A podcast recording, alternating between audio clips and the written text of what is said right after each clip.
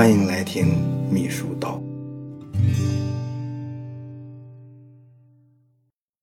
秘书的秘密一里面呢，主要是谈了三个方面的问题。一个呢是让领导倚重的秘密，第二个呢是让众人认可的秘密，第三个呢是提升自身素质的秘密。我们谈第二个方面，让众人认可的秘密。让众人认可的秘密里面谈了八个方面的内容：谦虚而不自傲，宽容而不狭隘，守礼而不失礼仪，平和而不尖锐，对领导尊重而不逢迎，对同事平易而有热情，对自己的过错要多一些反省，对别人的长处要多一些学习。我们注个谈，说待人谦恭有礼啊，在相对复杂的社会以及办公室这个较为特殊的环境里工作的秘书，如何处理好人际关系，尤其是同事关系，建立良好的人际环境，是一个十分现实的问题。首先呢，就是要学会正确的待人接物，而正确的待人接物的方式，首先要做到谦虚。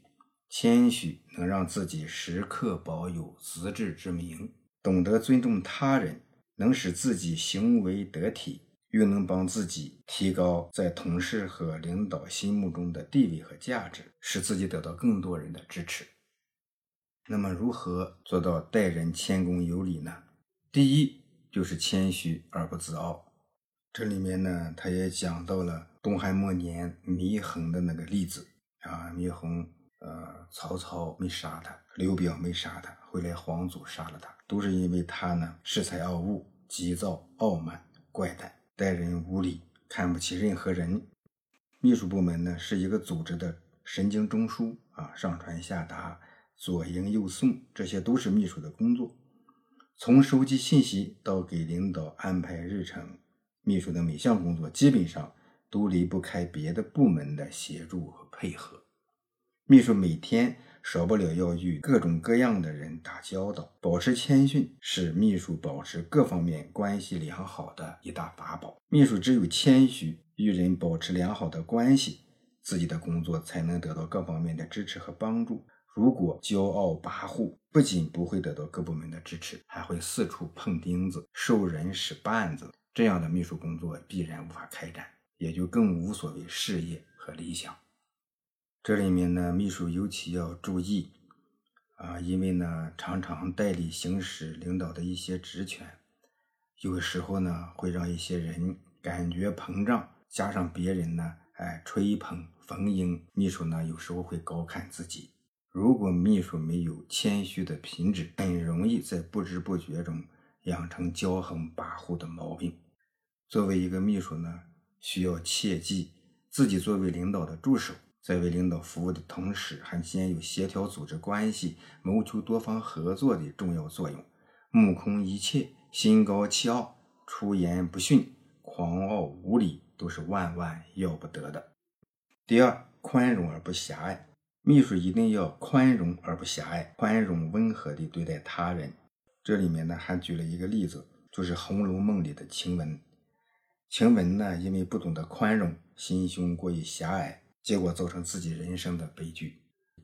读过《红楼梦》的人都知道，这个晴雯呢，她很有能力，心灵手巧，但是呢，她脾气大，嘴又刁，得理不饶人，总是要求别人和工作来适应自己的原则，而不是放弃自己的原则来适应别人和工作。结果不但闹得人缘不好，招人记恨，连贾宝玉这种脾气很好的人，有时候也忍不住对他发脾气。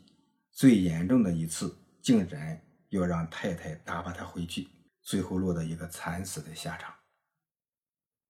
台湾呢有一位资深的秘书，他曾经说过，不管遇到什么事大家能够相互尊重、相互体谅是非常难得和重要的。这是这位秘书做了多年的秘书的心得。实际上，因为性格、性别、年龄、爱好等差异。人与人之间难免会因为一些细微末节产生一些小误会，还有分歧，甚至是争吵。若心胸狭隘，得理不饶人，则会酿成纠纷，进而造成伤害，结果必然是两败俱伤。秘书要使自己做到宽容，一方面对领导来说要多一些体谅和宽容，尤其要正确的对待和妥善处理老板发脾气的问题。只要老板不是存心侮辱人或故意找茬，应该时时忍耐。特别是自己在工作上出现了差错，老板为此发脾气时，不仅要忍耐，而且还要主动认错、自我反省、总结教训。对待同事呢，秘书也应该多一些体谅和宽容，一定要时时不忘站在对方的立场上，关心和体谅别人。秘书在工作中呢，和同事产生摩擦是相当常见的。但是呢，人家一般的觉得你是秘书，哎，你和领导关系近、特殊，就不和你争执。但是呢，人家会选择疏远你，这样的话对工作非常不利。秘书要知道，那些只能进不能退、只求得利不讲吃亏、时时处处想着法儿算计别人的人，迟早会被周围的人疏远、唾弃。而在个人福利或荣誉方面，适当做些谦让，甘于吃亏，失去的是蝇头小利，换来的却是良好的人际关系和工作环境。这也就是人们常说的“吃亏是福”。第三呢，守礼而不失礼。对内部而言，秘书的工作免不了要同组织内部的各个岗位上的同事进行接触和交往。在与内部同事交往的过程中，秘书要注意抛开自己是领导身边人的身份，不端架子，在平等互助的思想前提下，对同事以礼相待。对外部而言，不论因公还是因私，秘书人员都有大量的机会与外界人员进行交往和应酬。秘书既要与人为善，广结善缘，努力扩大自己的交际面。又不要忘了维护单位的形象，注意检点自己的行为举止，使之不失自己的身份。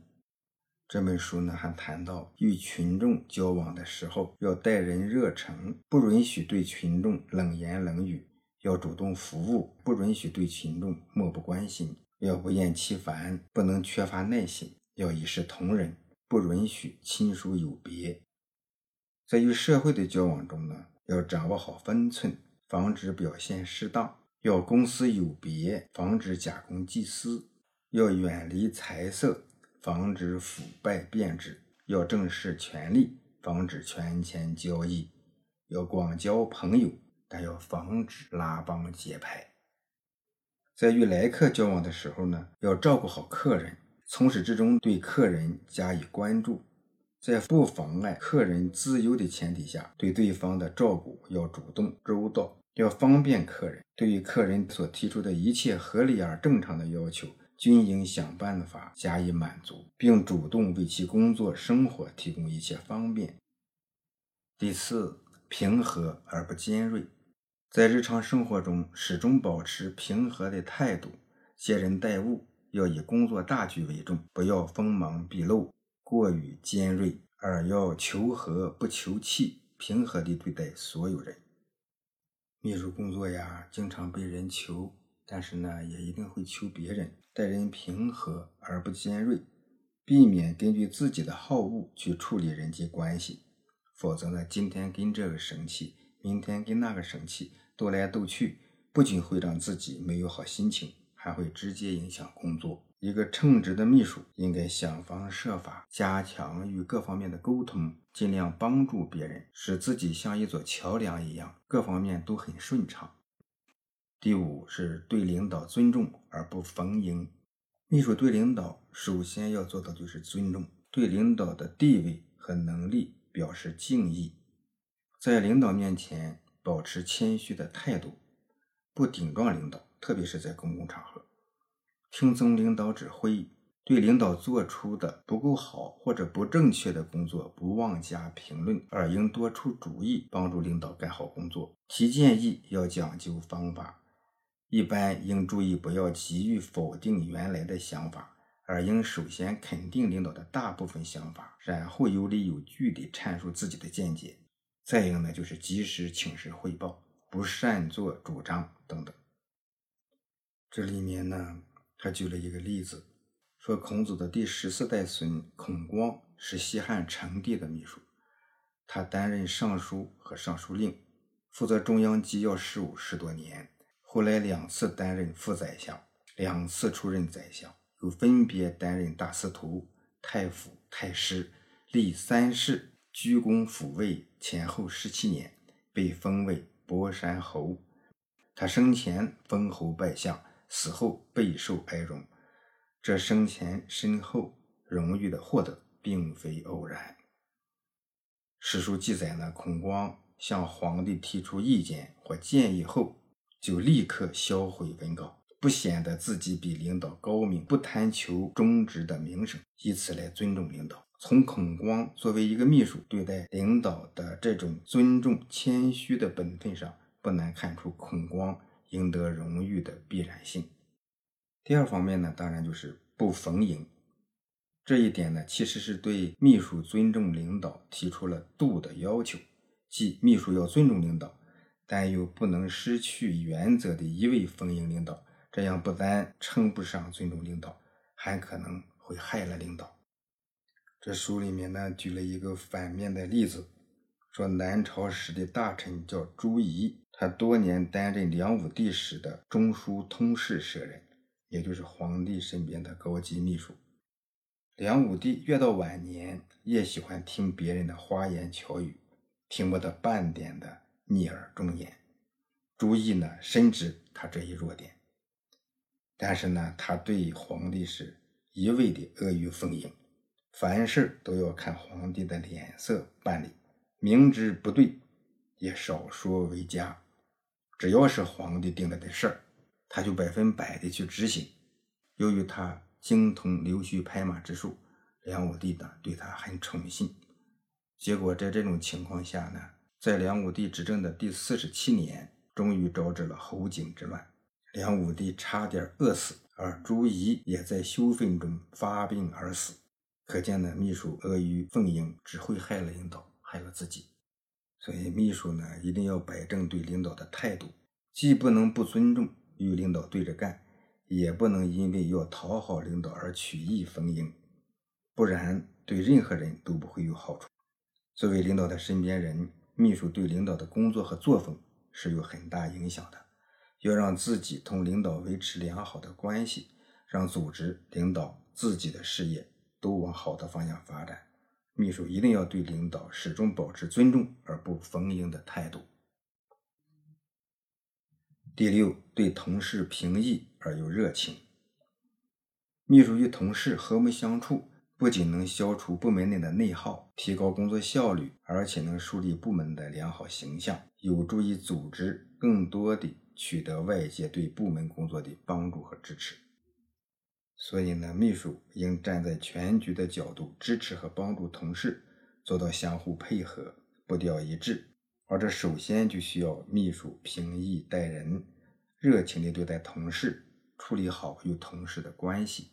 这里面呢，尤其要注意啊，领导有任务下达下去，秘书就应该哎平时多向部门了解情况，加强联络，能掌握工作的进展。工作很急的时候呢，啊，领导着急，秘书呢应该理解办事部门的难处，懂得换位思考。设身处地的替同事着想，把真实情况呢及时反映给领导，为同事争取喘气的机会。千万不要鄙视别人，更要避免用以上对下的口气向同事传达命令。要待人真诚，而真心的关心和帮助别人，这是热情待人的关键。第七呢，是对自己的过错要多一些反省。秘书呢，应该运用反省超越自我，运用反省解决问题。即使做不到天天反省自己，也应该经常的反省自己，经常想一想自己处理一件事有没有处理好，看人有没有看准，讲话有没有讲错或者讲过火。反省一下，有则改之，无则加勉。凡事都要从自身找原因。对于自己的弱点要有清醒的认识，并保持必要的敏感。如果确实办错了事，应勇于为自己犯下的错误承担责任，真诚地道歉，主动地反省，不强辩规避，或者是背后发牢骚，不推三阻四，或者是为自己找借口，而要通过反省找到解决问题和进步之道。最后呢，对别人的长处要多一些学习。秘书在领导身边工作。要向领导学习观察和认识事物的方法。一般来说呢，领导者都有较强的分析认识能力，由于认识水平比较高，他们对形势的变化、对社会的动态的走向，往往具备较敏感的反应，从而能够用自己独特的视角去发现问题，抓住主要矛盾，从一大堆复杂的工作事务中理出头绪，找出相应的工作思路。秘书呢，需要留意领导，看领导如何观察事物、分析事物，如何认识一些复杂社会现象和社会问题，从他们身上学思想、学观点、学方法，久而久之，就可以逐步接近领导者的认识问题的高度，习惯用领导者观察问题的角度，了解领导者考虑问题的宽度和思索问题的深度，进而来提高自己的洞察力、分析力、思考力。和辅助力，这个呢，向领导学习处置问题的能力。通常情况下呢，领导每项工作的全部过程，秘书都是比较清楚的。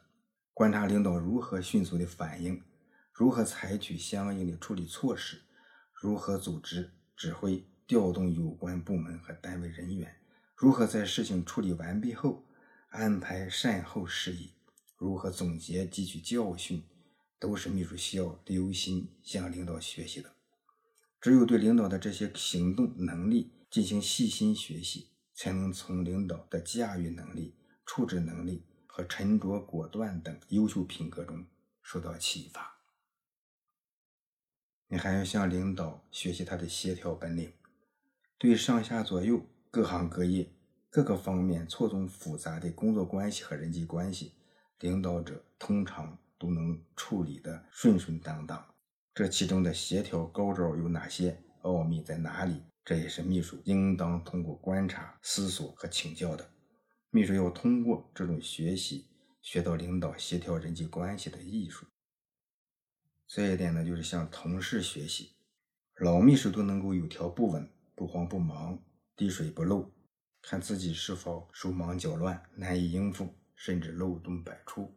一比较呢，就找到了学习的突破点。要学习同事的参谋和沟通能力啊。同样一条好的建议和意见，为什么有的人去汇报、去请示就会有好的效果，而自己去效果可能就打了折扣？要学习同事的交际和协调能力。有的同事这方面呢非常好，有的人哎说话办事儿，大家呢都乐于接受，积极配合。你对照自己说话办事有没有一呼百应的感觉，也能够找到向人家学习的长处。每个人都有值得学习的地方，而作为秘书，能够接触到的人更多，能够学习的东西和学习的机会更多。要抓住机会，不断的提高自己的从业能力，提高自己的工作水平。这也是秘书道在前面讲的。就是秘书呢，最大的优势就是能够有更多的学习机会，能够有更多的增长见识的平台。